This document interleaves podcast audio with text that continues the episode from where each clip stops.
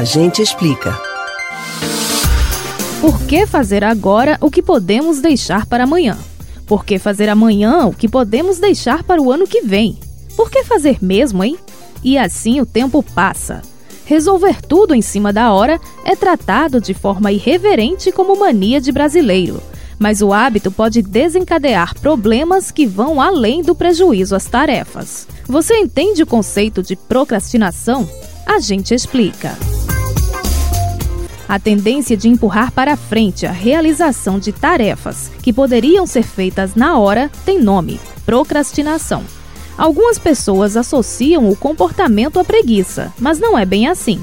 O quadro pode envolver diversos fatores. De acordo com o artigo publicado pela escritora Heather Murphy, um em cada cinco indivíduos é um procrastinador crônico.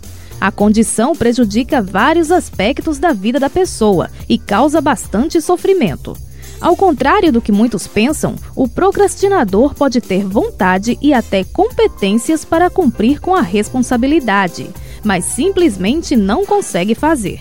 Segundo especialistas, o problema pode ter origem fisiológica, mais precisamente alterações no cérebro na parte do córtex pré-frontal. A área controla impulsos e a habilidade de manter o foco. Já entre as causas psicológicas estão transtornos de ansiedade e insegurança. É como se o procrastinador achasse que a tarefa é muito difícil e que ele não seria capaz de fazer com qualidade. Então tem medo do julgamento dos outros. Com o acúmulo de afazeres, o procrastinador acaba se sentindo ainda mais inseguro e com a autoestima abalada ao ter que com frequência dar explicações a amigos e empregadores por não cumprir os compromissos. Para vencer o problema, o primeiro passo é reconhecê-lo. Depois de admitir a procrastinação, é importante não se repreender pelo tanto que já praticou, mas olhar para o agora e para o futuro, entendendo que pode mudar o hábito. O senso de continuidade é muito importante nesse processo.